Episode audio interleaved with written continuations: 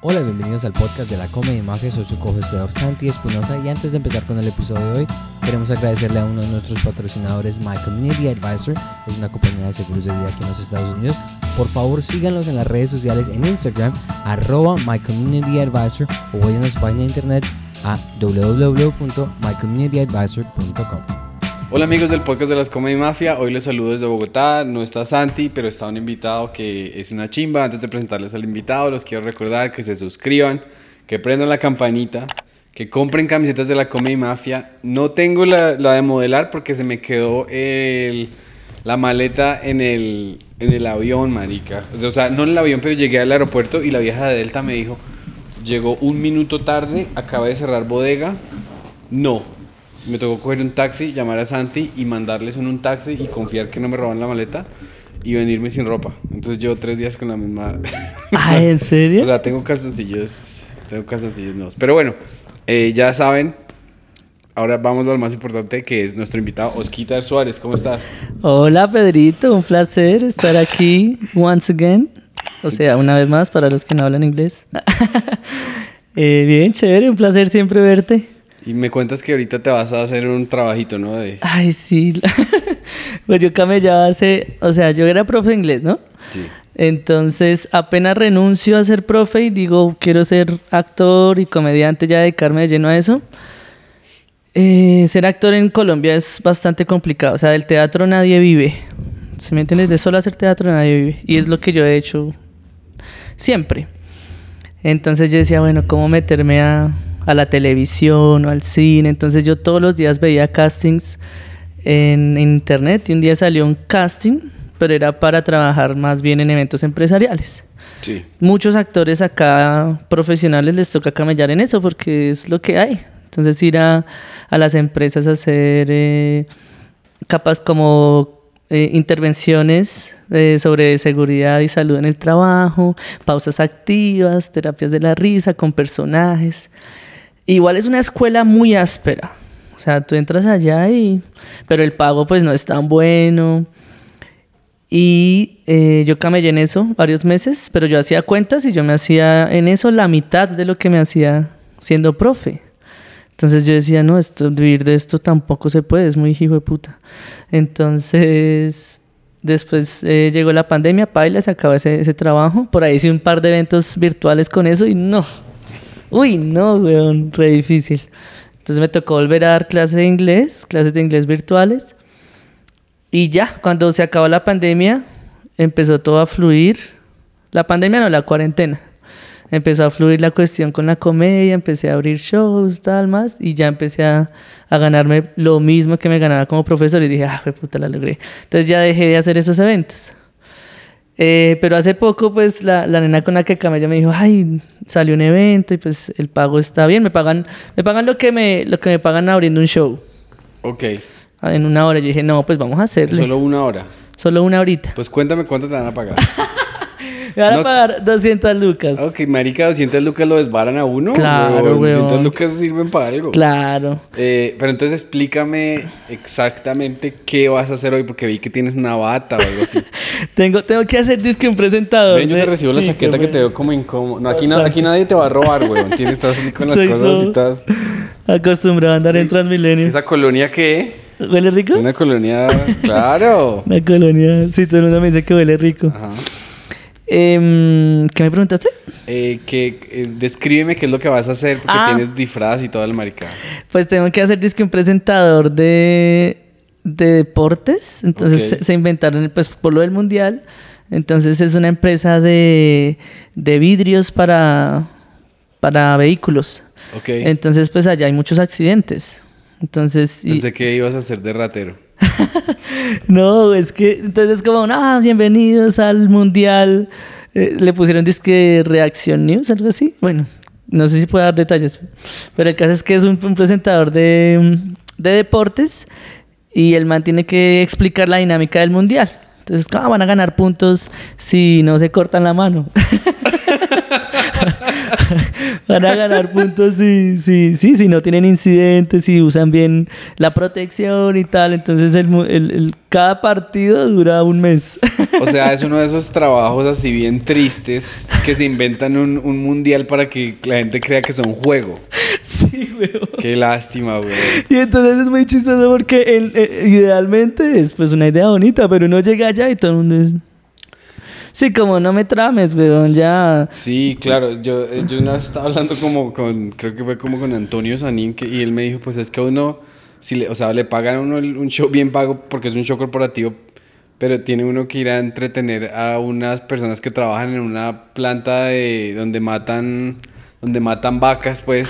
Entonces las personas normalmente llegan a trabajar a las 6 de la mañana. Pero como hay evento motivacional, los hacen llegar a las 5. Exacto. Entonces, ¿quién va a llegar a las 5 de la mañana después A de haberse levantado a las de 3 de la qué? mañana para coger bus y aguantando frío en los congeladores y, y, y, y, y viendo a un comediante todo exitoso diciendo, sí, qué chimba, me por Sanín. O sea, no, independientemente de eso, nadie se va a reír, así sea. No, weón. Así sea. Ponle que, que yo fui empacador en Surtimax y una vez nos hicieron esa. Era como que entrábamos a las 7 y bueno, tienen que llegar a las 6 o 6 y media porque va a haber un evento. Y llegamos y pues éramos como por ahí 10 empleados nomás o 15. Y había un cuenta chistes de, de sábados felices. Este man era el gomelo, el gomelo boyaco. ¿Qué? ¿Por qué todos son boyacos, güey? El man tenía el, el- el- el recurso de él era una papa, con, una antena. Uy, marica. Parce, y el man llega y apenas yo le veo la expresión como diciendo, no, esto va a estar. Y éramos re poquitos, éramos como 10 empleados, pero en realidad, poniéndole cuidado, éramos por ahí 6 porque lo, pues el otro era el vigilante que tenía que estar en la puerta, gente que tenía que ir adelantando camello. Y el man así, así, sentados nosotros como en, la, en, una, en una mesa de, de- de la cafetería del, del supermercado. Y el man así reembalado contando chistes y todos. Y el, pero el man con la actitud súper bien, pero tan, tan. Y era para unas enciclopedias, weón. Era como para vender enciclopedias. Y, marica, nosotros éramos empacadores, ganábamos una miseria. ¿Cuánto ganabas? Parce, yo me hacía ya, eso fue en el año 2004, fue hace bastante. Y yo me promediaba por ahí 5 lucas al día. En solo propinas, porque los hijueputas no pagan, no pagan salario. ¿A un empacador? Empacador voluntario se llama esa vaina. Entonces yo ganaba era de, de propinas. Pero, y, pero como aquí no había, por lo menos nunca ha habido así una cultura de propina muy estabilizada, entonces yo no sabría que al señor que me empaca en, eh, en cualquier tienda habría que darle propina. Porque no hay Exacto. ni siquiera recipiente para propinas ni nada. Exacto. Eso, uy, no, de verdad. Espera, es- entonces ¿cuántas horas trabajabas tú? Yo entraba como a las 7 de la mañana y salía como a la 1 de la tarde, algo así. ¿Por 5 mil pesos? Por ahí. Era absurdo. Que, eh, bueno, digamos que eso fue hace ya casi 20 años. Estamos diciendo por ahí por Ahorita 12 serían- lucas. No, no es nada. A ver, te hago una pequeña pregunta porque yo voy a hacer un... eh, eh, o sea, yo vengo hoy, por ejemplo, y estos días todos los días me voy a parar 15 minutos. Pero para que tú me entiendas, yo vengo con nada porque yo tengo mi, mi, mi acto está en inglés. ¿Me entiendes? Y estoy haciendo podcast todos los días, ni siquiera tengo tiempo para escribir. Entonces ahorita mi desafío es como tengo que escribir cosas que sean como universales para que sirvan. Te voy a contar algo que tiene que ver con dinero, a ver si este chiste entra aquí o no entra. Dale. Porque si yo allá soy un personaje distinto, ¿cierto? Sí, me he dado cuenta. Yo, yo, yo allá soy un inmigrante que, que a- a- me hago el huevón, que ya estoy bien y me vale el huevo todo. Pero aquí no voy a ser el, aquí voy a ser el que vino allá y quién es este man que se cree. Acá tú eres el gomelo, el que la no sé, logró. huevón, Pues que cara de Más gomelo per- no, porque tengo cara de. O sea, la, la cara la mía es la cara de working class de siempre, ¿no? Pero acá, por eso digo, acá eres el que la logró en Estados Unidos, el que uno desde acá uno dice, no, es marica, vive muy bien. Eh, y pues Sí. por el lugar en el que estamos uno dice, sí. A ver, te voy a hacer dos consultas rápidas. Entonces, el primer chiste es que yo, yo le digo a la gente que a mí me gusta ayudar allá en Estados Unidos. Eh, por ejemplo, yo leí en el New York Times que el, el 40% de los ecuatorianos viven eh, con 3 dólares al día. Entonces yo dije, yo tengo que hacer algo. Y busqué a mi vecino ecuatoriano una mañana, el man iba saliendo y yo le di 3 dólares. y le dije, parce, tomes el día libre. Yo lo invito. Pero a los gringos le parece como que tan gonorrea que les da risa. Pero aquí la gente ¿Tú crees que va, que va a decir? No les va, o sea, no les vas a ver a culo que yo diga eso. ¿Tú qué opinas? Uy, hijo de puta, tocaría probarlo. O sea, lo quieres probar, pero con contexto colombiano, como yo he escuchado que acá están viviendo con 3 dólares. Uy, pero es que sería muy, sería muy humillante Elitista. decírselo yo a mi propia gente, güey. Es que el personaje, si me entiendes, el personaje nunca va a ser el mismo porque el contexto de la cultura. Pero mira que, por ejemplo, el mago, tú has visto al mago, el mago tiene ese personaje y le funciona muy bien, weón. Muy bien, él le dice a los a la gente de otras ciudades les dice ignorantes, les dice pobres, les dice y la gente dice mucho hijo de puta, pero se ríen porque igual el mago tiene algo muy bon- muy muy inteligente, siento yo, y es que el delivery es muy amable. Entonces él está sonriendo y Sí, sí, ¿Sí lo mismo, yo hago lo mismo, más que todo en inglés. Ok, este es, aquí te voy a pedir una pequeña consulta, eh, que este sí no lo... O sea, yo quiero abrir el acto diciendo, me- yo me fui por el hueco de una gringa deliciosa. ¿Ya? ¿Sí funciona? ¿Lo digo Uf, re bien, claro. Ok, bueno, Ese va a ser mi, mi, mi abridor. Y me estaban diciendo unos amigos que era muy bueno porque a lo bien está contando quién soy yo, dónde vivo y que soy una lámpara de persona. Ahí puedes, digamos, como empezar, ¿no? La premisa diciendo que, que la gente cree que, o sí, que eres una especie de ilegal o que la gente cree que, que ir a Estados Unidos es fácil, no sé, como buscar la forma en que, no, yo me fui por el hueco, tin, de una gringa, siento que Sí. meterle sí. una premisita vamos, de... Claro, y lo, y, y lo primero también es establecer un poco de empatía, ¿no? No decir, "Soy- este soy yo, después de que uno que se den cuenta que uno se está dando a uno mismo, o que uno es amable, Total. ya uno tiene como que metió, uno ya tiene débito en el banco y ya puede Ujú. sacar, porque uno no puede llegar a insultar así. Exactamente. O sí, pero bueno, cada quien. Pero digamos, es bonita, es, es chévere escuchar eso. El gringo o el colombiano que logró hacerla en Estados Unidos. Entonces, como contar ese testimonio de parce, sí, sí, sí, sí se puede.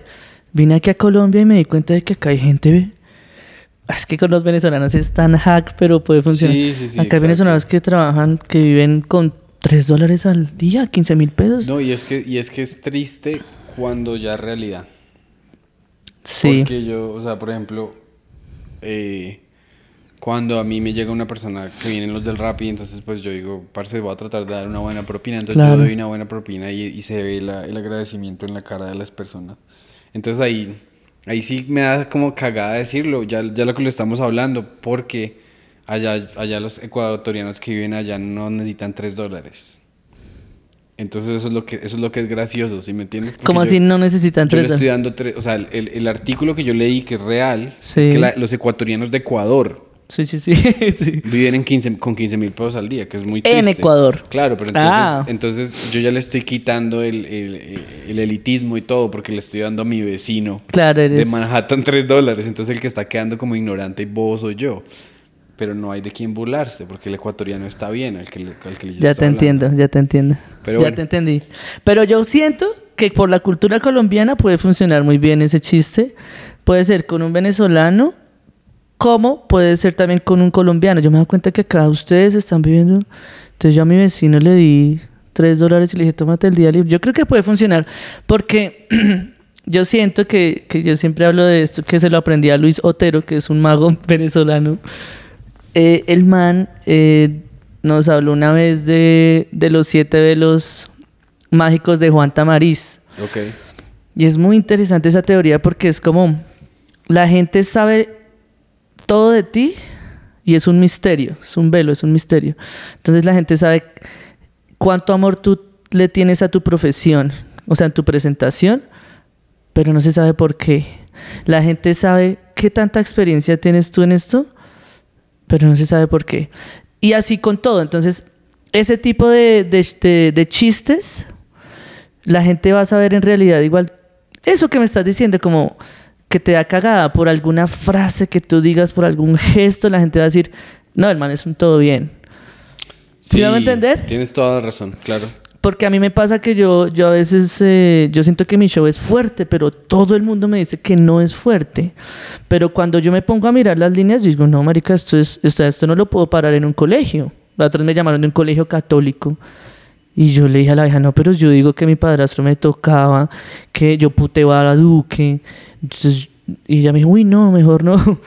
Sí, entonces siempre la gente, o por ejemplo, este sábado tengo un show en un centro comercial, en una zona de restaurantes, y yo le dije a, a la nena que me contactó, le dije, O sea, en la plazoleta de comidas. sí, pero en la noche. Sino Ah, o que sea, es como, ya está cerrado para el público. Pareciera que sí, pero no, Ojalá. pero es como entrada libre y tal. Yo le dije, ojo, porque si hay menores de edad. Y ella me dijo, no, pero tu material no, no, no es, o sea, analízalo bien y mi material no es suave. Pero es por, lo, por mi personaje, como que yo trato, pues sí, yo como que mm, eh, demuestro eso, ¿cómo se dice? Como que proyecto, proyecto, la- sí, es el tranqui, el ser, pero si uno analiza las líneas son fuertes. Entonces Y- es... Pero si tú hablas de, de que a ti te tocó tu padrastro, Mm. y eso es cierto. Mm. Entonces yo le digo a manera de chiste y la gente hace como... Casi todo lo que yo digo, hay cosas que sí son mentira, obvio. Por ejemplo, yo digo, la primera vez que yo fui a Estados Unidos y yo nunca he ido a Estados ni siquiera tengo visa. ¿Ya pediste la cita, parce? No la he pedido. Y el agua, ya tengo el ya las- pasaporte. Ok. Pero sí, sí tengo que ponerme las pilas porque, claro. De hecho, ¿qué día soñé eso? Que... ¿Y eso no se puede pedir por internet? ¿La cita? Sí, pero ahorita están dándolas por allá para dos, tres años, pero uno llega y le paga a alguien y ese alguien lo que hace es que está ahí. Puta, 12 horas al día. Entonces, apenas se cancela una cita, el man, ¡pum! la coge. Uy, qué chimba. Y ya uno le paga como... El rebusque, parce. aquí Sí, marica. Para todo, ¿no? O sea, el, el que... Uno no se le pagará por ahí 100 lucas de más, algo así. Pero el man está ahí, tin, tin, tin, tin, tin. Yo no sé, tiene como hermanas, así. De hecho, es un pelado que hace comedia. Sí, ¿quién? Se llama Pablo Virviescas. Ok. El man le está ayudando a Preston a sacar una visa por allá de alguien más. Bueno, le está ayudando a varios. El man, sí. El man me ayudó con el pasaporte. Porque ahorita los pasaportes están las citas por allá, pa. Y el chino no. Tres días ya me tenía esa cita. Qué berraquera. Oye, a mí, eh, algo que he descubierto hablando con comediantes muy interesantes es que han tenido trabajos, o sea, unos rebusques re locos. Antes de, de pasar a otros trabajos, yo te quiero preguntar, ¿alguna de esos tipos de... O sea, yo he visto, por ejemplo, en, Estados Unidos es igual. Ponen casting y el 20% son para roles de extra o algo así. O sea, los- la gente que no tiene manager y se va a trabajar a la loca, es así, ¿no? Entonces, hay unos que les toca eh, ir a un hospital y le dicen estos son sus síntomas. Entonces se hacen los enfermos y el doctor tiene que averiguar, depende de lo que haga el actor. Pero también es así, como eh, papá latino que le gusta afeitarse con Gillette o algo así. Pero también muchas ocasionales de que no, tengo herpes y me rasca las huevas. ¿Algún trabajo en particular que tú tuviste de actuación que fue así bien raro, o sea, raro ridículo o pues, que Pues en cierta forma este, que el, que el que voy a ir a hacer ahorita. Pero eh, yo agradezco mucho a, a- a- esa empresa porque, marica, te, te pone muy abeja. O sea, soluciones ya. A ti te dan el guion la noche anterior. Y un guion, entonces uno dice, no, pero yo no me voy a aprender eso. Y ella es como, no, coge las palabras clave y lánzate. Entonces uno se vuelve muy diestro en, en manejar la situación. Yo me acuerdo que lo primero que hice era de culebrero. Te la no, tal, tienes que hacer culebrero, entonces tienes que tratar de rimar todo lo que hablas. Y yo, uy, puta. Y me dijo, como listo, el- eh, prepáralo, tal, y nos vemos en, en la, en- en la empresa con los directivos para que lo. Y yo embaladísimo, yo así todo nervioso y tal, y la vieja me miraba. Pero espérate, ¿quién es el guionista de esta mierda de experimentos? Mm, los dueños de esas empresas que usualmente son actores. Entonces el actor eh, se, gradúa y pues como es que marica vivir de la actuación en Colombia es muy competido y muy difícil. El que la logra puede llegar a vivir muy bien. Entonces se inventan ese tipo de empresas para trabajar con... Sí, son como, yo no sé cómo se llama eso, como em, empresas, eh, como corporaciones artísticas. Entiendo, o sea, un... La compañía está, digamos, eh, el diablo tiene una compañía. Sí. Digamos, entonces al diablo le dicen, somos Ramo, necesitamos tal cosa. Y entonces él tiene su parte creativa y después hacen casting y te mandan a ti a, a hacer esa vuelta. Exacto. Entonces llegan y tal, hagan pausas activas, tal. Así de esas, como que yo dije, "Uy, fue pucha, fue una, pero eso sí fue hace harto con otra empresa en un centro comercial. Me tocó hacer como de un fantasmita. Claro que era hasta bonito. Igual si no, uno, si uno se goza de los trabajos, pues Pero después uno... Ah, ya me acordé cuál fue el uno re ridículo que fue en un centro comercial para Navidad. Me tocaba hacer un soldadito de plomo.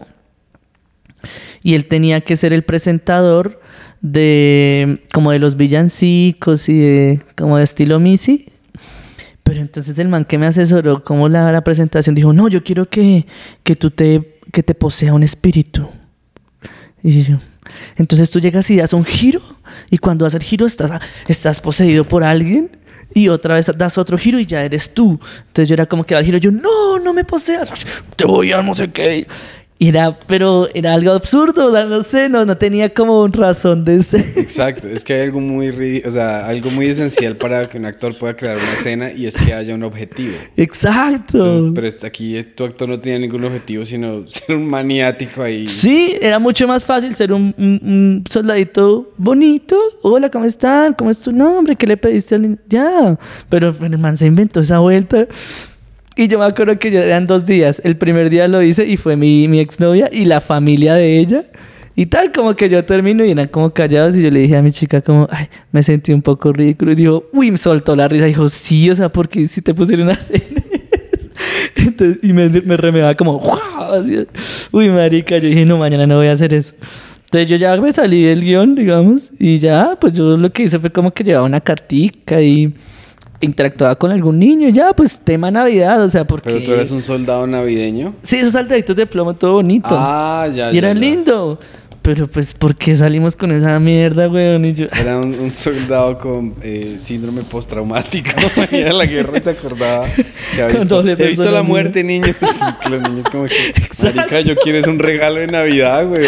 Sí, el diablo existe. Este man tiene esquizofrenia, ¿qué le pasa, güey? Tal cual, weón. Oye, Era pero, como que eh, fuera de tono. Volviendo a... eh, entonces, tú creciste... Cuéntame del hogar en el que creciste. ¿Con quién creciste? ¿Qué hacían tus padres? Etcétera. Yo soy, yo vengo de como de la típica familia disfuncional colombiana. Ajá. Yo vengo de, de, es que yo siento que yo vengo de una aventura. O sea, mi papá y mi mamá fueron una aventura parchadita y pa, ella resultó embarazada. Ella ya tenía tres hijos y se estaba divorciando. O sea, ella, ella, ella deja al man que vivía por allá en Santander, viene a Bogotá, se queda en la casa como de una amiga de la familia y ella tenía eh, un hijo que era mi papá. Tenían 26 años, entonces yo creo que estaban así en la época loca. Mi papá era un artista, weón, era pintor, músico, fumaba ganja, o sea, el man era súper loco, poeta. Y mi mami no, mi mami era de ranchera, así de pueblo. Entonces yo creo que el man dijo, ah, parchémonos con ella. Y, y pues la embarazó, weón. Entonces eso fue un problema con la familia del ex esposo de mi mamá, porque pues ella tenía tres hijos, tal. Entonces mi mamá tuvo que abrirse. eh, y ahí viene un problema como ella tuvo una, una, una crisis psiquiátrica cuando me tuvo a mí. Y yo conozco a mi papá como al año. O sea, mi papá me conoce cuando yo ya tengo un año. Ellos intentan tener Sí, algo. tú de un año, pues no, ¿qué papá? ¿Qué, qué hice cucho? Mucho gusto. Y ya entonces como a los cuatro años yo vivo ese año con mi papá nomás, ellos se separan. Entonces ahí ya mi papá pues vivía, era clase media. Entonces vivía en un conjunto residencial. ¿Aquí? Eh, aquí en Bogotá, al norte. De hecho, en ese conjunto vivía un, un mago de la época muy famoso que se llamaba el mago Fabriani. Recuerdo, sí. Epa, él, él vivía ahí, entonces una vez él lo pillaba y le hacía magias a uno por ahí. Entonces era una vida como tranquila y tal, pero pues estaba mi, mi vacío de mi mamá, porque yo la veía por ahí cada 8, cada 15 días y eso era... Entonces dijeron, no, ¿Y este dónde chino. estaba ella? Ella trabajaba vendiendo electrodomésticos, Ok. rebuscándose. Y vivía con mi abuela, con mi abuela materna. Bueno, entonces ya ella eh, en consenso dice, no, mejor que, que el niño se vaya con su mamá, como debe ser. Y ese cambio de vida fue como... porque ya entonces era el trajín de la, del, del proletariado, ¿sí me entiendes? Entonces yo ya con cinco años en buses a las seis de la mañana, que el colegio y tal, pasé de pasar toda la, la tarde con mi, ma- con mi abuelita paterna, incluso teníamos una, como una niñera, yo tenía niñera, a pasar a, a esas cuidanderas de barrio, con otros chinos, eso que uno no le ponían cuidado, lo gritaban. No, weón, ese cambio fue brutal. Entonces yo empecé como a, a, sentir como, ese, como una especie de abandono, digámoslo así, pues mi mamá tenía que camellar. Entonces fue duro. Después nos pasamos para Ciudad Bolívar. O sea, vivíamos en un barrio popular, pero cuando nos pasamos a Ciudad Bolívar fue mucho peor porque era una loma así. Uno veía casas de, de cartón, de lata. Entonces era como, uff, marica. Y ahí yo entro a estudiar a un, a un colegio también como de clase media, un, un colegio público. Y yo siento que ahí empezó como, ah, como una vaina muy compleja porque me acomplejaba por, por ser pobre, pues. Y también eh, yo no crecía, güey. Entonces yo era todo chiquitín, entonces también me acomplejaba por esa vaina. Entonces eso fue, fue fuerte. Ya después mi mami eh, como que dejó de trabajar como... Yo tenía como 15 años. Ya tuvo como ahí como un problema en el trabajo. La, dejó de trabajar, se la pasaba en la casa. Y era muy curioso eso. Yo como, ay, por fin... Por fin puedo estar con mi mami en las tardes como cualquier niño. Pero yo ya era adolescente. Claro. Y ya después ya entonces me gradué y era como mi mamá era como, no sé, mire a ver qué, qué hace porque yo no puedo ni pagar la universidad ni... Entonces ahí empecé a tener trabajos así de mierda. Bueno, y pregunta tu cucho, ¿por qué no te... ah, mi papi muere cuando yo tengo siete años. ¿De qué? ¿Cómo? Lo atropelló un carro, weón. No, ¿en serio? Sí. El man, el man cuando yo tenía como tres años, lo atropella un carro sobre la autopista norte como con 170, algo así. El man queda en coma. Y el man se recupera. Y, el- y más pero porque el man recuperó la motricidad, volvió a pintar, volvió a tocar el piano y tal. Pero, pero como a los dos o tres años, vuelve y pasa la misma avenida, no pasa por el puente peatonal y vuelven y lo atropellan. Y ahí sí ya fue letal, ahí sí ya, ahí quedó. Bueno, y ahora desde un punto de vista... Pero tú crees... O sea, ¿eso no suena como muy raro esa historia? Sí, claro. ¿Nunca, has buscado el lado raro? Sí, claro, todos. y- y hay, un, qué- hay, un- hay un rumor que en el que nadie habla, es como, ¿será que es que el man se le mutó al carro? ¿Qué? Pero es algo que nadie ha comprobado, él nunca escribió nada. Él tenía una frase, mi mamá decía que como él estuvo en coma, el man decía que eso era la paz absoluta. O sea, el man decía, yo estaba en una nube y tal. Entonces cuando discutía así como con mi mamá o con mi abuela, decía, ah, ¿por qué no me dejaron morir? Uy, increíble, increíble porque el- a mí se me hace que la coma es el estado más terrorífico que me puedo imaginar. Estar en Sí, un coma ahí claro. 10 años. Yo prefiero que me desconecte. A mí una vez me preguntaron, ¿tú qué prefieres? ¿Estar en coma 10 años o estar en la cárcel 2 años? Y yo dije, yo prefiero estar en coma. ¿10 años? Yo prefiero eso, weón. ¿Por qué?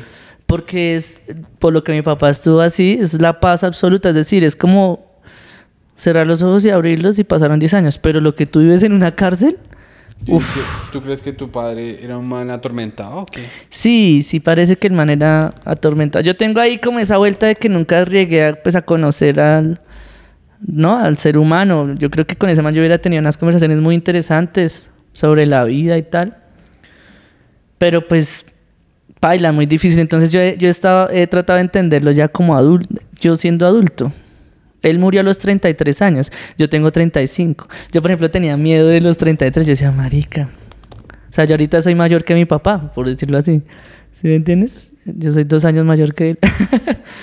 Entonces es, es raro. Pero sí, parece que el man era un poco atormentado. No era, era bien existencialista y tal. Y yo siento que el man también era un artista fracasado, digámoslo así, porque él no podía vivir del arte. Pues vivía de dar clases de música, de vender por ahí retratos, eh, pinturas y de tocar piano en restaurantes. Entonces yo, pero el man, el man era muy talentoso, o sea, por ejemplo, los retratos que hacía eran increíbles. Y el man le gustaba mucho el arte abstracto y tal. Escuchaba Pink Floyd, Led Zeppelin, o sea, era súper, súper Sí. bohemio, era el bohemio de, de los 80, weón. Y es que siempre es, es- Uno dice triste cuando uno tiene esas ambiciones, pero el, el, el mundo no, no se le acerca. O sea, por ejemplo, eh, tantos comediantes que son buenos que nunca se vuelven famosos y la gente nunca los conoce o algo así. Entonces la gente sí se puede dejar como Claro. llevar por eso y sentir. Claro, yo creo que a muchos nos pasan y en, el, en este gremio, no sé, ¿a ti no te ha pasado allá en Estados Unidos? Yo creo que no. ¿Qué cosa? Que te sientas como frustrado. pero es Claro, que tú pues la, que igual tú la es estás logrando igual allá, siento pero, yo, ¿no? Pero lo que pasa es que uno siempre, o sea, el comediante siempre quiere ser una persona que sobresale mucho. Entonces a, a veces uno se enfoca en lo equivocado. Por ejemplo, yo, eh, mis primeros seis años, yo estaba así como que como un caballito, yo iba a open mics y si había una persona, si había dos o tres, no me importaba, no me daba, yo no sé qué. Pero entonces ahora después ya las metas crecen y uno dice, pero si estos manes están re famosos, ¿por qué yo no estoy re famoso haciendo teatros, yo no sé qué? Pero entonces el man que hace teatros se encuentra conmigo y me dice, ¿cómo le ha ido en la sala de escritores? Yo nunca he podido estar en una sala de escritores. Y Sí. después el otro que es actor dice, pero es que yo soy actor, pero cuando me paro a hacer stand-up me va mal, ojalá yo pudiera escribir como usted. Y el otro dice, ojalá yo pudiera tener el trabajo que tiene usted. Sí, Entonces al final de cuentas uno tiene que acordarse que uno está haciendo esto por amor y cuando uno le mete toda la ficha a eso y no se anda comparando con nadie, las cosas van a fluir. Pero me pasa, me pasa, me pasó antier, me pasó la semana pasada, que uno siempre tiene que estar recordándose que uno está haciendo esto es por amor Uy, sí, weón. y no por likes, weón. Ni por la gloria, ni por... Sí, totalmente de acuerdo, weón. O sea, desde que yo pueda vivir tranquilo de mi comedia y ser dueño de mi tiempo para no ir a tener una oficina de 9 a 5, poderme sentar a escribir mis guiones y mis ideas, eso, es el, eso debería ser la felicidad, Sí, weón. independientemente de nada más, Tal cual. creo yo. Pero es difícil, es difícil uno... A mí me entró... yo antes de ser comediante, yo no me comparaba, weón. Y eso que yo ya era actor. Pero yo sentía que era... eh, los que la rompían, yo sentía que era como que se lo merecían y, y que también era una cuestión como de azar. ¿Se va a entender? Era como... Pero yo no, no sentía esa envidia que a veces siento ahora que me fastidia, weón. Yo es, pero, ¿por qué, marica, si tú ya estás, eh, ya no eres empleado, ya eres dueño de tu tiempo? Y de las decisiones, es muy chimba uno poder decir, no, no quiero, no puedo, no, sí, no, no me da. ¿Sí? En cambio, entonces es como... Y yo hablaba de eso con, con Culo Tauro, él me decía, pero no te niegues esa, ese sentimiento porque igual pues somos seres humanos y tienes que aprender a, a vivir con eso también. Pero no me trama, weón. No, es que es mamón porque uno termina hasta siendo celoso de los amigos. Sí, es, sí, es raro. O sea, yo, ah, de- de- es, es, es raro porque yo digo, o sea, yo me emociono mucho. O sea, yo veo, por ejemplo, sobre todo a los Camilos, por ejemplo, que la están estallando tanto en Fox News. Marica, y a mí me da una emoción como si fueran mis hermanos. Por ejemplo, ayer estaban en el, en el estaban presentando unas eh, categorías, estaban en la premiación. Y yo dije, qué bonito. O sea, me sentía, verdad, muy conmovido y muy alegre. Pero entonces pasan por ahí media hora y yo digo, bueno, ¿y yo qué? ¿Sí me va a entender? Entonces es como lo que dicen una envidia de la buena, o sea, como que me alegro por ellos, pero entonces también son un reflejo de, de mi proceso.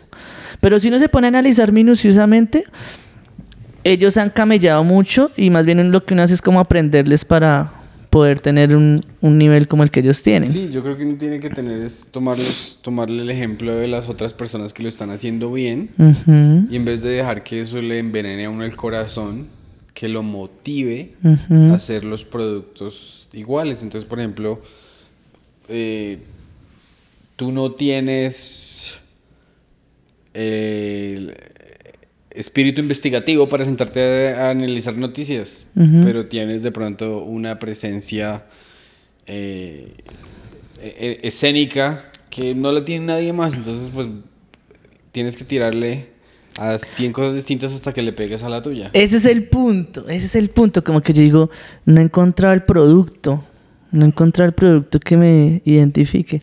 Pero mira que uno a veces habla con ese, con ese tipo de, de comediantes o de actores que la están logrando.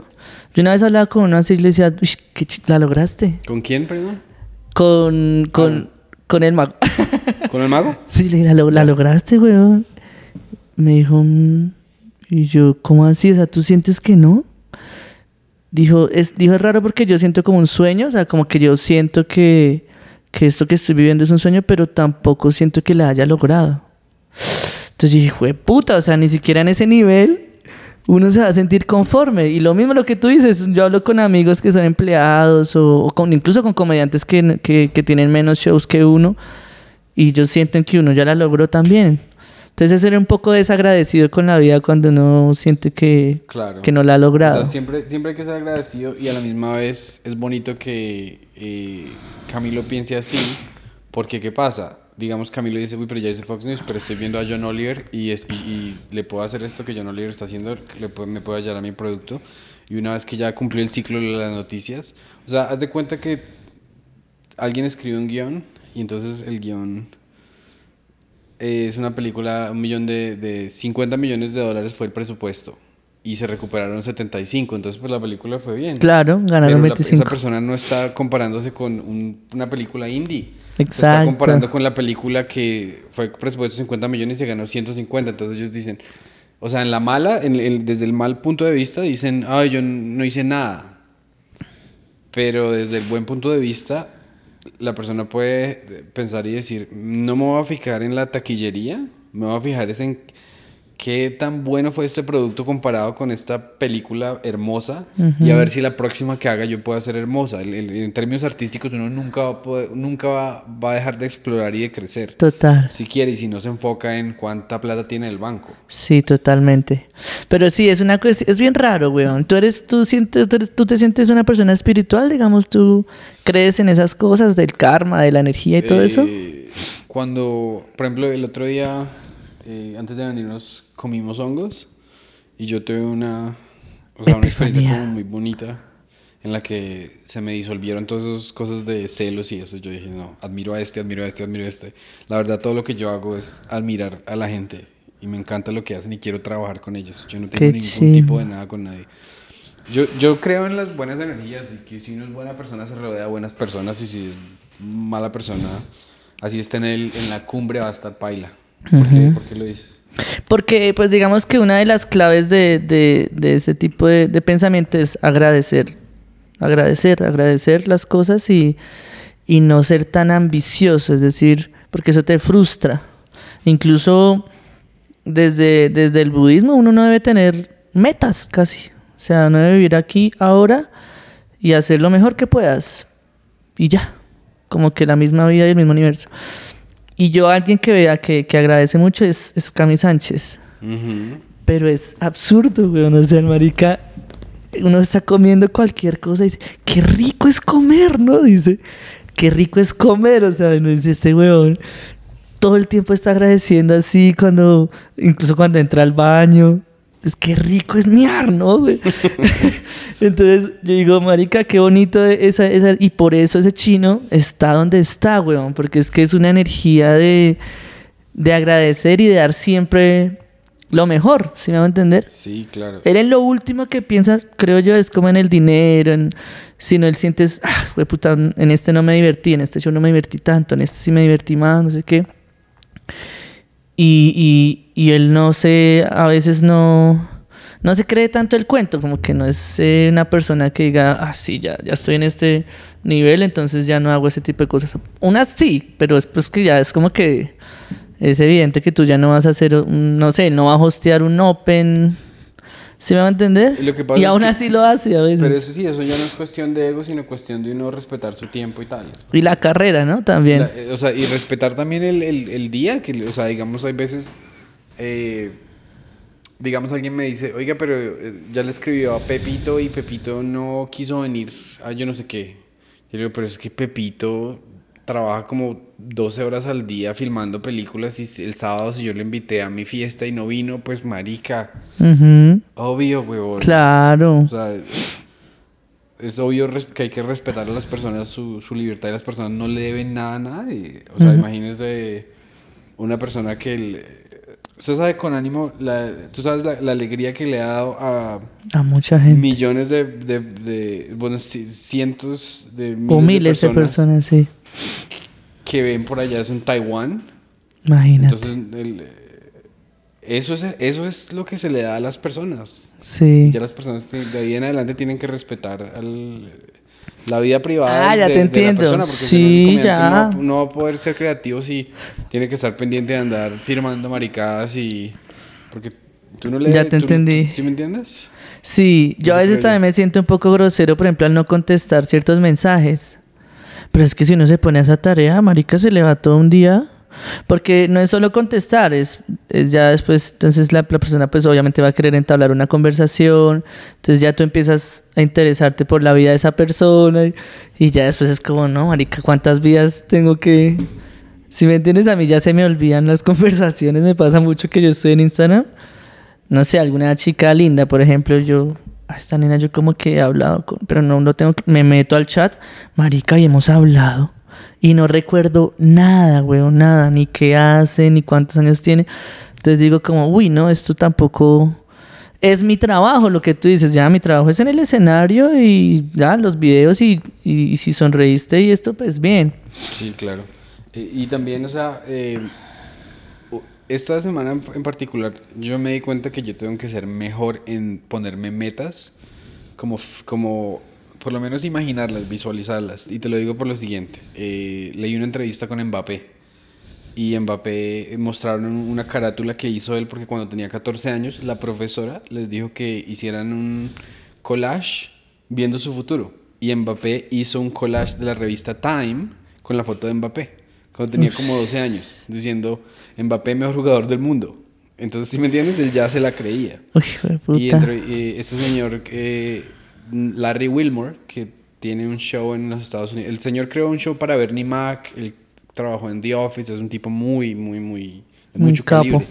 Y él dice que cuando estaba haciendo Open, un día pasó por un Open Mics, pasó un día por un teatro y dijo, ay, tan bonito que sería. Estaba el nombre ahí en el, ¿cómo se llama? La cartelera, pues Sí. el nombre de otra persona y él dijo, ay, qué bonito que mi nombre estuviera ahí, quiero que mi nombre esté ahí.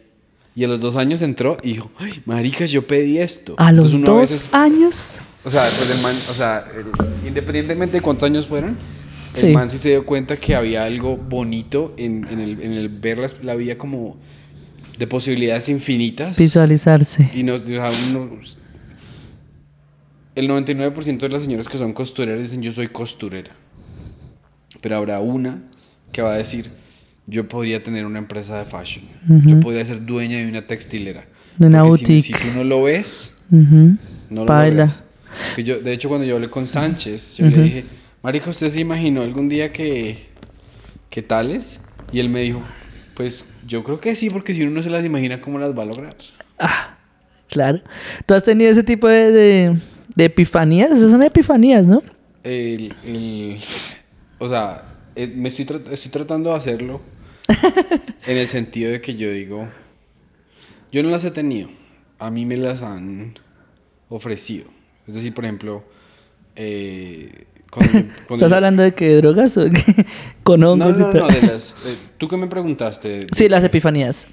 Te las han Yo- ofrecido, como que... O sea, es que lo que pasa es que una epifanía es una revelación. Exactamente. Yo estaba hablando más como de visualización, de metas futuras. Ya entiendo. Entonces, en- yo no, yo no dije, Pedro, Marica, yo te lo aseguro que yo voy a vender películas. O yo voy a vender mi propio show. Yo te lo aseguro. Pero yo no me lo creo. Sí, Pero yo sé que yo lo sé ejecutar. entiendo. Yo te entiendo, porque a mí me, pas- me ha pasado eso. Pero yo he tenido momentos que de verdad sí son...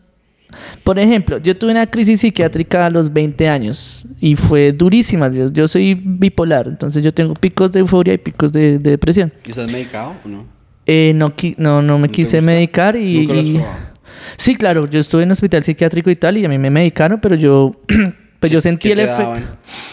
Marica, yo no sé, es, es- A mí me tocaba que me dieran uf, calmantes, porque yo en ese momento estaba eufórico. Entonces a mí me daban, yo creo que el, el que le dan a los chinos hiperactivos, eso es, ¿cómo se llama? Eh, Eh, plomazol, clomatazo, Ok, ok, algo- ok. una mierda de esas. Y claro, yo quedaba dopado. Así, entonces yo decía, uy, esto no se siente, no soy yo. Era como estar dormido.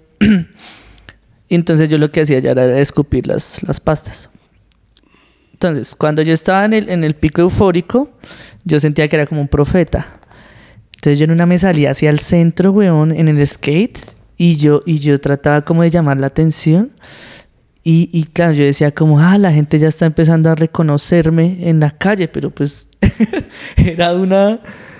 Y cuando me pasa ahora, digo, marica, ahora sí es verdad, que de verdad yo voy en la calle y dicen a mí, Oscar, Oscar. ta". Yo digo, marica, esto yo lo, lo vi hace, eso fue hace 15 años. Ya, ya. ¿Sí me va a entender? Era sí, como- te entiendo perfectamente. Esa, esa es una que yo, uff, marica. Y de hecho, esa, esa, esa, o sea, yo en ese momento yo no tenía ni idea que iba a ser actor ni comediante, cero. Mi sueño era ser skater, pero cuando yo me fui por ese lado, y yo ya estaba, digamos, ahí, eh, cuando ya me, meten- me meten al hospital psiquiátrico es porque yo llego y hago como una, eh, como, como que hago un, como cuando un cuentero se para en la calle a hacer una, una un ruedo. Sí, claro. Y yo hablando de cosas y yo decía, ah, esto es, esto es, esto es narración oral, sí, pero, pero no tenía ni idea, weón, de que me iba a dedicar a eso. Y ahorita pues obviamente lo hago pues todas las semanas, entonces es como, uff, marica, eso lo, eso lo viví hace 15 años sin saberlo, entonces son como unas, unas revelaciones, unas epifanías. Y la última que, que tuve fue con el último show de Billboard, en el de... De Bill Burr. Li- Sí. Live at Red Rocks. ¿El cuál? Eh, en vivo en las Ese, Red ese. Rocks. Ese, en el Red Rocks. ahí, ese. Sí. Uf, marica, yo vi eso. Y, no sé por qué yo sentí que algún, o sea, pero como que uno de verdad lo siente, que es lo que tú dices. O sea, una cosa es pensarlo y, y decirlo y, y ahora, ahora es un- está de moda que dicen lo decreto, ¿no? Lo, lo, lo decreto, decretar cosas. Eso, eso, eso, eso. Lo- el- el- en, eh, en inglés le dicen manifestación. Ok. Es manifestar. ¿Quieres otra Coca-Cola? ¿Estás bien? Eh, no, ahí estoy bien. Ok. ¿Aquí le dicen manifestar también o no? Sí, decretarlo, más que todo dicen como ok. decreta cosas y tal. Ya. Pero en ese momento fue como que de verdad lo sentí. O sea, yo dije, marica, yo algún día voy a llenar una vaina así. No sé, pero lo sentí como... Eso, Porque es es, que- que... hay que, es que, es- o sea, yo a veces estoy hasta utilizando momenticos de la mañana para decirme más o menos quién voy a ser hoy. Eh, o sea, programarme para... Cuando yo cojo esas sticky notes de las amarillas y yo digo, hoy voy, a, hoy, hoy voy a hacer estas cinco cosas, no la vuelvo a mirar, pero al final del día están hechas. Uf, Porque yo se las declaré a mi cerebro y mi cerebro está buscando ese camino. qué chimba, Eh, weón. en términos de, de- Yo te digo que yo no he sido bueno para declarar. Ni, nunca me he creído nada. Entonces, por ejemplo, un día en, en plena pandemia, estaba yo montando bicicleta en una isla que queda cerca de Manhattan. Una isla bien fea, se llama Randall Island. Y ahí estaban los contenedores con los cuerpos. No sé si alguna vez viste eso en, en- en las noticias que en No. Nueva York había tanto muerto por COVID que Ush. estaban, habían congeladores. Entonces yo montaba cicla por los congeladores ahí. Y un día iba montando cicla, o caminando creo, y estaba escuchando un podcast sobre escritura de guiones con un señor llamado Mike Schur, Ujú, creador de Parks and Recreation, creador de Brooklyn Nine-Nine, ujú. Co-creador de The Office. Y entonces yo dije, ese señor es un erudito. Y qué tristeza que nunca la voy a conocer. Qué maestro y qué tristeza que nunca la voy a conocer. Un año más tarde me consiguen a mí una entrevista para un trabajo porque yo escribí un guioncito ahí que yo no sabía que estaba circulando. Yo se le di a mi manager como tarea. Y me dice, tiene una entrevista con... Y me dijo un nombre que me sonaba. Y yo no busqué para no agüevarme, ¿no? Claro. Y llega y se sienta el señor así. Y tiene el saquito que dice Brooklyn Nine-Nine. Me dijo, buenas, buenas. Pues no me dio la mano porque estaba en Zoom. Me dijo, buenas. Hola, yo soy Mike Schur. Y yo. Jue puta, qué Entonces, chimba. el- pero es, es tan importante también. O sea, por ejemplo, antes de yo poderme sentar a escribir un guion, ¿qué tengo que tener? No tener miedo de escribir Ajá. un guion. Antes de irle a hablar a una chica a un bar. Claro, Si yo tengo miedo, no voy. obvio. Y nunca iré. Y en mi mente las mujeres me rechazan y me odian. Porque Ajá. no me da mis cojones para ir y actuar. Pero también pasa porque a uno le ha pasado, ¿no? o sea, yo a Ah, veces... pues claro. Porque sí. yo uno, una vez todo valiente y uno No, va y, claro, el- no, no el- quiero bailar y uno, uy, gonorrea, porque me las creí. Sí, sí, sí, claro. Es Que que, el- también o sea, es- el, cerebro lo protege a uno, pero es que el cerebro lo protege a uno que lo, aco- lo protege a uno tanto que lo acobarda. Claro. Hay una vaina que se llama, yo la otra vez hablaba con un pelado, es el síndrome del ¿Impostor? Eso lo hablan mucho en, en- allá, es algo muy, un término psicológico muy conocido. Sí, y es eso, tal cual, o sea, que uno no se cree el cuento y hasta que 20 personas no le dicen a uno que uno es bueno en algo, uno no cree, weón. O que uno es capaz de hacer algo, uno no... Y eso es, pues es, claro, es un autosabotaje. Como hay personas que es lo contrario, ¿no? Que creen que de puta pueden hacer todo. Y son re y malos. re duro. Aquí hay comediantes así. Sí, pero gracias a ese, a ese pensamiento han evolucionado y han aprendido muy rápido. Siento yo, por ejemplo, Chimuelo. Ok. Ese chino, pues, se, se me era como creyéndose el cuento y yo lo miraba y decía, este chino. Y él decía, no, yo tal, ¿cuánto hay que hacer? ¿Media hora? Y uno le decía media hora, decía, breve, yo lo hago. Yo decía, ¿cómo vas a ser así de irresponsable si tú tendrás por ahí 10 minutos? Y el chino se paraba y... Y ahorita yo siento que ese chino es muy buen host. Y, ¿En la, y para, para y se para harto tiempo y le vale huevo. Y muchos pelados nuevos ahorita tienen esa, ese pensamiento. Yo soy capaz y breve y lo hago. En cambio, yo soy todo lo contrario. Yo, no, no, si tengo 40 minutos, contrátame para 30. Cosa que yo vaya a la fija. Sí, lo que pasa es que también hay que ser respetuosos con el arte en el sentido de que, o sea, un señor de 40 años no, no- no se puede, o sea, si le dicen, oye, ¿quieres jugar con el Barcelona? Sí, marica, yo solvento. No, también hay que respaldarlos. O, no, Exacto. qui- ¿quiere- ¿Quieres escalar Kilimanjaro? De Ajá. una, papi. Ajá. Eso no es un paseo de olla, güey. No, no. necesita mucha preparación. Entonces tampoco, o sea, hay que ser, hay que tener aspiraciones fuertes, pero hay que respaldarlas con trabajo. Y hay que ser realista, ¿no? Hay que... Yo, por ejemplo, que monta, monto tabla, es, eso pasa mucho. O sea, tú tienes que saber tus capacidades. Porque si son es unas escaleras, si son 10 escalas y tú lo último que hiciste fueron dos escalas, ¿tú cómo te vas a mandar de 10? Y es tu cuerpo el que está en juego. Y uno siente, uno siente, uno dice... Una vez hablaban con un skater profesional que es el único, el único o de los pocos colombianos que vive de esto bien y vive en Estados Unidos, David González. Y le decían, oye, y- y- o sea, eso de verdad es extremo, o sea, ¿tú no te da miedo matarte? Y me decían, no, uno no se mata, uno sabe, uno sabe, pero David González, ¿dónde vive? En California. el, uy, marica, no sé. Lo voy a- Yo ¿tú, creo ¿tú que- lo sigues? Sí, claro, David González. Recomiéndamelo. Porque cuando vayamos a Los Ángeles, pues invitamos Uy, a un del skater. O sea, la putas, idea es invitar gente lograda, pues, y el proceso de subir para que inspiren a otras personas. Y ese chino es de Envigado. Se lo llevaron para Estados Unidos como a los 12 años y se la pasa de aquí para allá y de acá. Y Me toca la guitarra y tal. Y el man decía eso. El man decía, no, yo no. O sea, uno sabe. Uno sabe si, si se va. O sea, uno sabe que no se va a matar.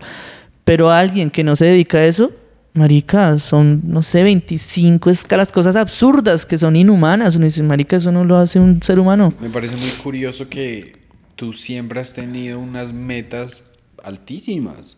O sea, que, la única cosa que se me parece más difícil hacer, no, top 3. Número uno, salir de pobre. Uy, sí, marica. O sea, pagarte una carrera siendo un chico de 16 años que tiene que trabajar, que no tiene los medios, eso es número uno difícil. Número dos, volverse un comediante, porque es muy berraco. Sí, ¿no es cierto? Más, o sea, es más fácil volverse.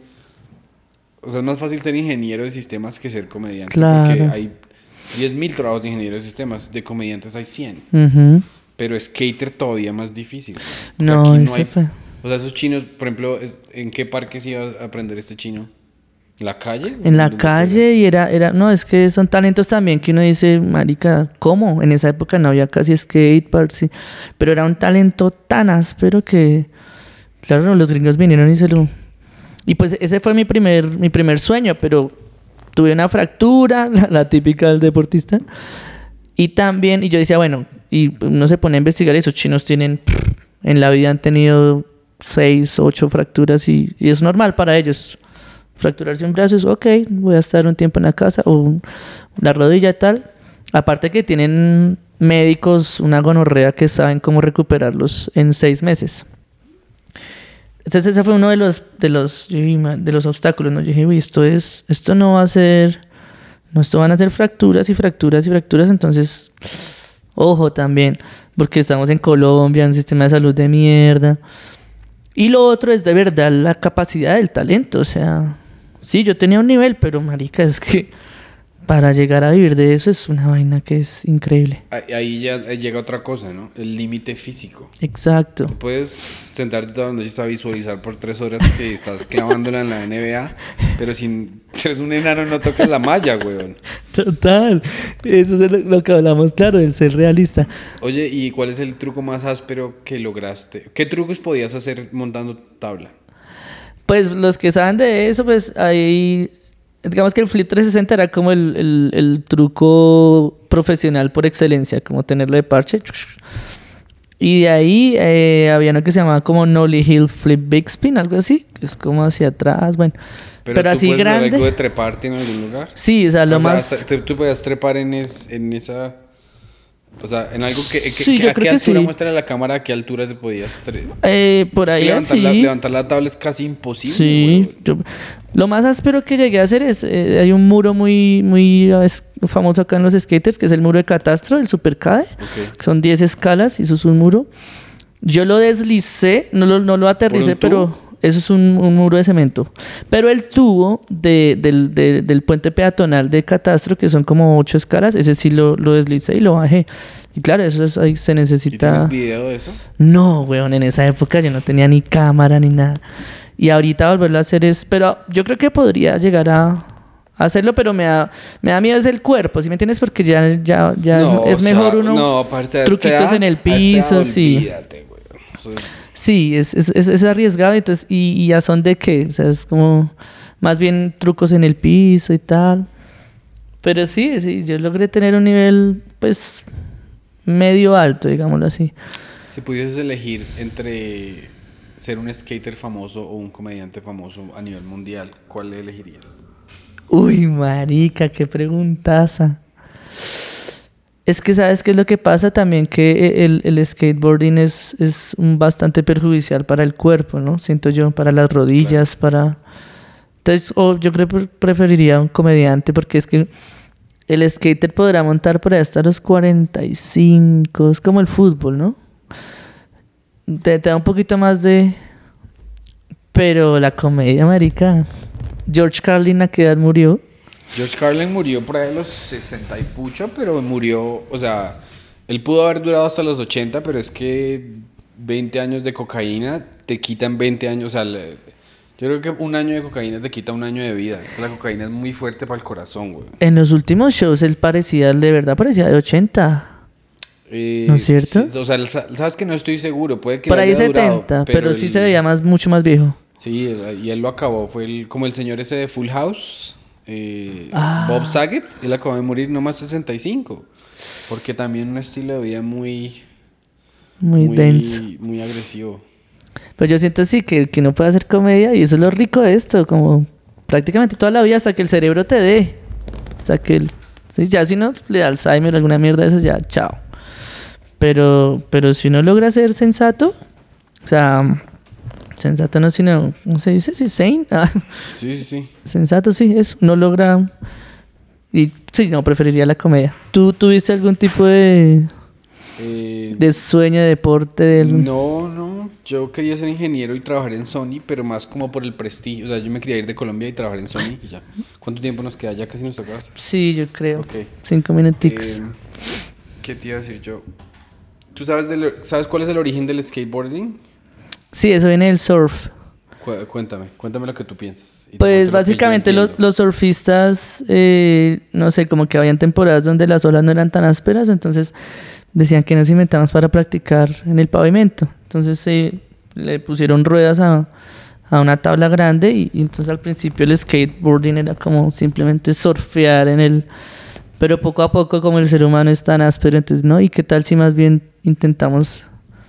eh, como primero era como un baile. Entonces eran como un bailecitos así le metían las manos le- y ya después venga intentemos saltar esto entonces ahí se inventaron el oli después venga le damos giros con los pies ya después entonces ya cada vez se fue usando menos las manos. Y ya eso cogió vuelos ya en 90 ya hacían unos trucos ya ya, ya el skateboarding ya cogió no en los 80 cogió una identidad propia Sí, digamos que se, se apartó del surf A mí me parece muy interesante este pequeño dato de que en California, en los 90 creo, que hubo una sequía tan tremenda que no había agua para las piscinas. Entonces estos chinos casposos se metieron en las piscinas a montar. También. Y después llega alguien y se le ocurre y transforma esta vaina tan callejera, tan underground, en una, en una industria de billones de dólares. ¿Sabes Total. cuánto es Tony Hawk y eso es- Uy, no. Y los derechos de juegos de X Games y eso. Y esa gente allá vive bien con sus siendo skater profesional. Yo acá con marica, con un skater que murió hace poquito, hace muy poco, pelado de 30 años, y era de los mejores de Colombia, o sea, a ¿De qué nivel nacional. En río, weón, estaba por allá el medallo y, y- y- y se metió al río, a- a- pues, de amigos, y se lo llevó la corriente y no lo, lo encontraron tres días después. Y muy curiosamente porque yo este año había vuelto a hablar con él, porque yo cuando montaba tabla lo saludábamos y tal. Felipe Vázquez se llama. Entonces yo, yo le pregunté, le dije, bueno, marica, ¿y tú qué haces? Porque, marica, el skate se puede vivir, porque ya, digamos que él ya después de tantos años montando ya, me dijo, no, marica, es muy difícil. Y el marica sacaba unos trucazos. Dijo, yo recibo 400 lucas mensuales Uy, del skate. marica, no. Y un pelado que dedicaba muchas horas al día y se hacía unos trucazos. Yo dije, uy, mariquis, o sea, no. Y era de los más respetados y ya con 30 años, ya, o sea, no había forma de que cogiera mucho más nivel. Como hay otro ahorita que se llama Giancarlo González, que ese man sí, ese chino ya, no sé cómo cogió tanto nivel, pero ya en Estados Unidos la está estallando. Entonces, Carlos González. sí, uy, ¿Otro? es otro. Es como Pero la nueva me- revelación. Ahorita me das los esos patos y yo los Sí. consigo por allá. ¿Qué te iba a decir? Y cuéntame de los proyectos que estás. Que ahorita tienes tu propio podcast. Sí, pues. ¿Charlanding eh, sí? Charlanding. Eh, digamos que a diferencia del podcast, ese sí es editado. Entonces es muy a lo youtuber. Va cortadito así. Mm, ese es el proyecto que tenemos con los trastornados, con Harrison y con Diego.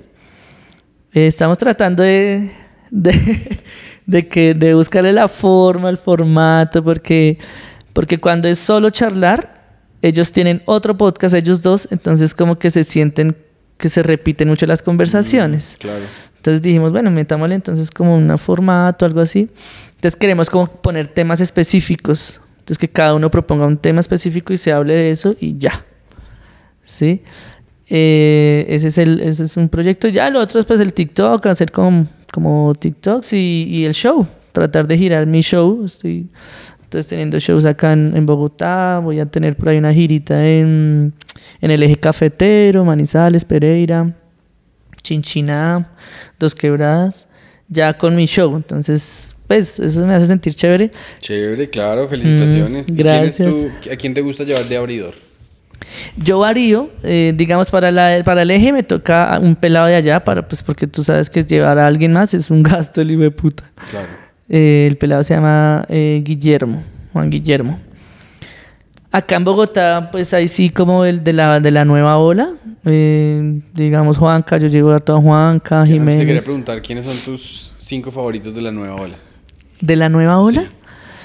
Eh, Y, y después de esos cinco, los tres más. Que el que más te gusten de cualquier nivel. De la nueva ola, pues digamos yo, yo admiro a Juanca Jiménez. em, es que, marica, es un pelado que yo no le sé el nombre, weón. Es muy ¿Cómo es? curioso. ¿Cómo es? El pelado habla, tiene una voz así, o sea, tú lo reconoces porque cuando habla, habla así. Y es un Ajá. peladito. Ajá. Tiene por ahí 20 años, yo creo. Pero ese chino se me hace que la tiene clarísima. Yo le tenía mucha fe al sexorcista, se llama él, Andrés Torres. Ok, Pero creo que no volvió a hacer comedia. Ahorita le gusta hacer es freestyle. ya. Eh, de la nueva ola. Ok. Uy, es que hay varias. güey. Hay uno que se llama. Eh, ah, ¿Por qué no me dicen los nombres? Qué pena. David. qué pena, güey. Pero bueno, son pelados que yo los veo y digo, uff, este chino es bueno. Este chino es bueno. Eh, sí, qué gonorrea. Bueno, y, Bueno, y- Pierna Loca, está Pierna Loca, está mm, 420, Doctor 420. Sí, esos son como de, es que sino que ellos ya están, ya hacen parte como de la, de la media. Sí, sí, sí. No de los nuevos, nuevos, nuevos. Y el, y el top. ¿cuáles ¿En Colombia? Tus top 3. En Colombia. De, donde, de donde sea. Ah, no, pues de donde sea, weón. Yo ahorita estoy. Pues mi, de- creo que mi comediante favorito es Bob Burnham. Ok. Uf, sí, fue puta, lo admiro mucho, weón. Es un duro. Es Uy, un genio. sí, es un genio, sí, que es un genio, porque es músico y compone y los temas que, como, como lleva los temas me fascina, el sarcasmo que usa, no, ese marica lo amo mucho. Eh, ese man es de los pocos que me ha hecho chillar, weón, ese, ese, ese especial de Make Happy. Ujú. Marica, pero así, yo llorando y riéndome así, yo, uy, qué capo, marica. Yo, yo, yo le escribo a veces al man. yo tengo un cuadro del man y le mandé una foto con él. Ah, Obviamente nunca me ha respondido. Yo como Una foto que ahí en pe- tú en peloto ahí, con el pipí en la mano. así más durando. Eh, ese man lo admiro el resto. Eh, Billboard, hace poco, yo, marica, yo a Billboard casi no lo había Pero es que el analizado. man ya trascendió. ¿No es cierto que Está sí? hablando de cosas mucho más profundas. Uy, es y que es- siendo igual de gracioso que sí. Uy, muy interesante ese man. Incluso creo que ya lo admiro más que a Chapel, weón. Que Chapel, pues todos lo admiramos tanto, Estoy pero. de acuerdo contigo. Uy, marica, lo, me parece también muy, muy áspero. Eso es como gringos. Aquí, aquí en Colombia yo siempre he admirado a, a Brian Mora. Me encanta verlo. A Mateus. Hasta que la cagó con Carona. hasta, hasta ese momento lo admiro. No, mentiras. No, yo lo admiro mucho, sino que ese fue como un descache raro. Porque fue... Tú supiste de eso, ¿no? Pues ahí superficialmente sí. Sí, un man botó un chiste machista estando la nena ahí y eso salió en televisión y hasta el putas. Eso fue un escándalo, el hijo de puta. Salió en la red, salió en, en- bueno, salió en- como en dos programas de televisión. Y obviamente en las redes, pues eso fue una locura. Hasta yo dije, ah, qué cagada porque, porque uno siente que un comediante de, de- de- esa trayectoria ya es muy consecuente con lo que dice. Entonces, como que él pensó que era un chiste ahí de, de momento y, y siento que eso nos ha, nos, ha, nos ha enseñado con ánimo. Lo que tú dices, weón, así sea con, los par- con el parcero en la intimidad, tú asumes que eso en algún momento puede llegar a ser público. Sí, claro. Porque este parche se volvió así. Es como la- mi- mis amigos de infancia eran así, de, de adolescencia. Tú le contabas un secreto a uno y a los ocho días empezaron a hacerle chistes a uno de, no, porque usted se comía tal y no, uy, hijo de puta, yo te conté, pero porque como somos amigos, pues... Sí, irse. Y, y un amigo me decía eso, asuma, weón, asuma lo que hace, sus actos, ya si lo hizo, pues... en- Entonces siento que, que con ánimo nos enseñó eso, que todo lo que uno hable con los comediantes, eso asúmalo, que puede Sí, ser público en cualquier es- momento. Claro. Y tal vez él viene de esa era en la que no, en la que no podía contar chistes internos y no pasaba nada. Entonces, ah, fue como... Pero a mí me encanta verlo en escena y lo, lo que dice cuando habla de política me parece muy áspero. A Ibra también, por ejemplo, mi underground favorito es el de Ibra, Sí. Porque es muy...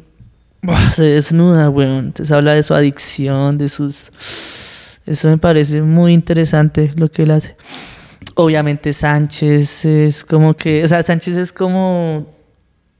Hijo de puta, es que el chino tiene un, tiene un nivel tan áspero, weón. O sea, el, el, show que, que grabó es hora y treinta, weón. ¿Cuándo sale eso? Ni idea. Yo creo que eso saldrá por ahí en diciembre. Qué chimba, y mucha gente está grabando, weón. Sí. Sebastián Rincón va a grabar, Checho va a grabar. O sea, a usted, a Colombia se le viene una Navidad, la hijo de puta stand-up. Sí, sas. O sea, va a salir el de Murillo. Qué chimba, porque es que El así que crece la segundo. cultura. Mm. Así es que crece.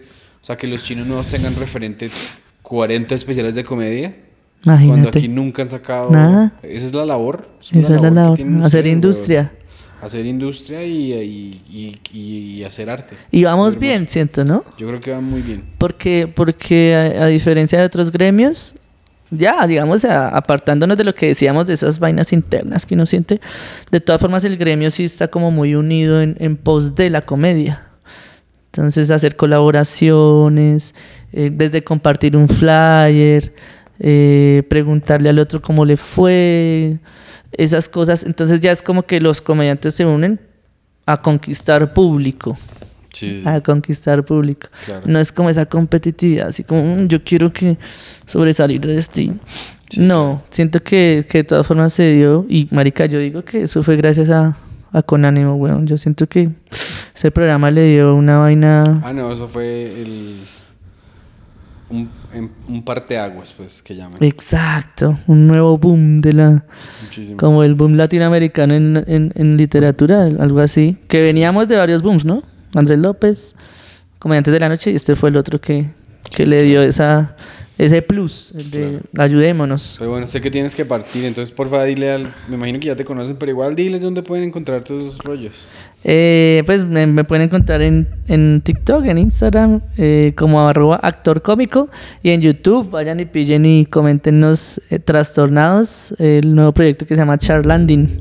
Y estar pendientes ahí de las redes para que vayan a shows. Sería genial. Listo, súper. Gracias, Y- Pedrito, por la no, invitación, muchas weón, gracias a ti. chimba. Y a todos los que vieron, muchísimas gracias. Los que nos están escuchando, por favor, dejarnos esos reviews en Apple Podcast. Nos ayudaría muchísimo porque estamos negociando con eh, patrocinadores. Y entre más bajadas tengan, entre más suscriptores tengamos, más nos ayudan. Entre más plata nos entre, más podemos viajar a presentarles más comediantes. Entonces, muchísimas gracias por apoyar y del, suscríbanse, reviews y gracias. Chao pues.